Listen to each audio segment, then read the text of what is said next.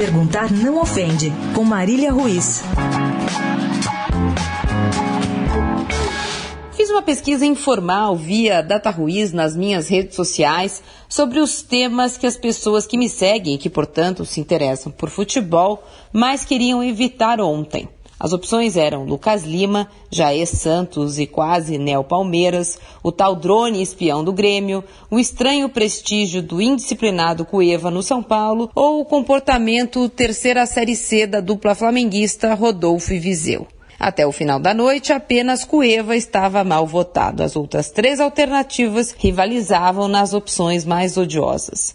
A verdade é que nossos assuntos mais comentados do dia eram chatos e chatos com força. Com o Campeonato Brasileiro resolvido e a entre-safra das temporadas, a aridez dos nossos craques por aqui faz-nos sobrar as notícias do triste fim santista de Lucas Lima, do mundo dos espertos de Renato Gaúcho e do feio bobichato dos moleques do Flamengo. O problema é que não precisava ser assim. Hoje, por exemplo, um time brasileiro ou gaúcho, joga a final da Libertadores. O Grêmio, o dos drones, apostou o ano inteiro e apostou alto para chegar até aqui. E chegou.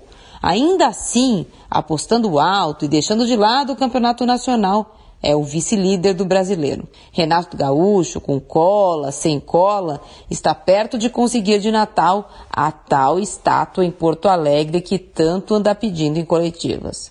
O Flamengo, que tantas crises enfrentou no ano, também ainda busca um título.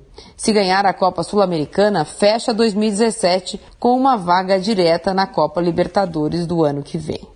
Perguntar não ofende. Somos ranzinzas ou não nos contentamos com pouco? Ou um pouquinho dos dois? Marília Ruiz, perguntar não ofende, para a Rádio Eldorado.